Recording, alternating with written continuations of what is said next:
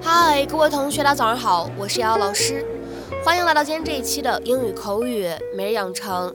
在今天这期节目当中呢，我们依旧会来学习来自《绝望的主妇》第一季第二十一集当中的英文台词。那么今天的话呢，内容会比较长一些。首先，各位同学先来听一下这样的一段话：Marriage is a simple concept.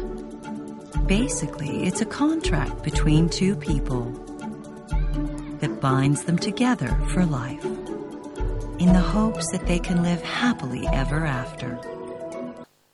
Marriage is a simple concept.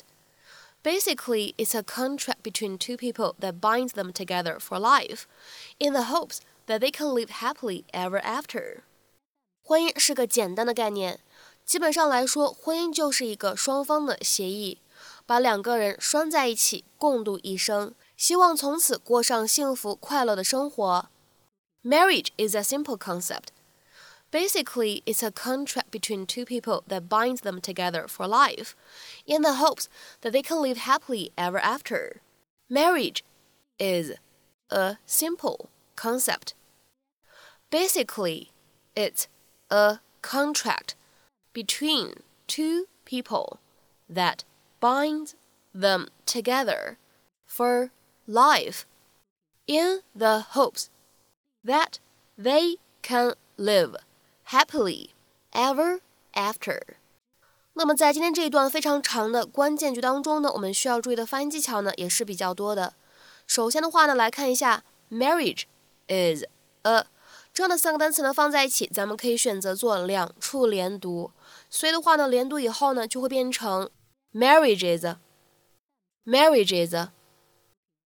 再往后面看 "it a 放在一起的话呢，咱们可以做一个连读。会变成 it it contract 和 between 放在一起呢，咱们可以做一个失去爆破，可以读成 contract between contract between。然后呢，再往后面看 that bind，那么这样两个单词呢放在一起，咱们可以做一个失去爆破，可以读成 that bind that bind。然后呢，再往后面看 that they。放在一起呢，咱们可以做一个不完全爆破，可以读成 that they that they。Marriage is a simple concept. Basically, it's a contract between two people that binds them together for life, in the hopes that they can live happily ever after. Sadly, some contracts are made to be broken. 其实呢，contract 这个单词呢，平时我们很经常见到，可以用来表示协议、合同这样的意思。那么后面呢跟上 between，说明呢签约的呢是两方，因为介词 between 表示的是两者之间。那么下面的话呢，我们来看一个例子：These clauses form part of the contract between buyer and seller。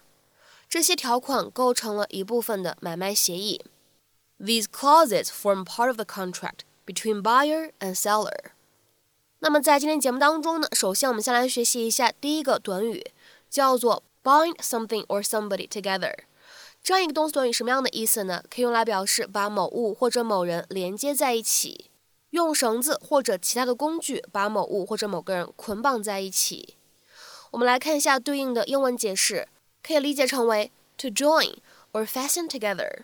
或者呢理解成为 to tie somebody or something with rope, string, etc., so that they cannot move or are held together firmly. 那么下面呢，我们来看几个例子。第一个，I fell down because some pranksters bound my shoelaces together. 我摔倒了，因为有些搞恶作剧的人把我的鞋带绑在一起了。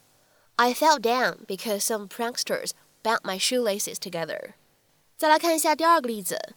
they bound his hands together. 他们把他的两只手绑在了一起。They bound his hands together. 再来看一下第三个例子。Can you bind together all three parts? 你能把这三个零件连接在一起吗？Can you bind together all three parts? 下面呢，我们再来看一下这样一个例子：Bind these two bandits together and lead them to jail. Bind these two bandits together and lead them to jail.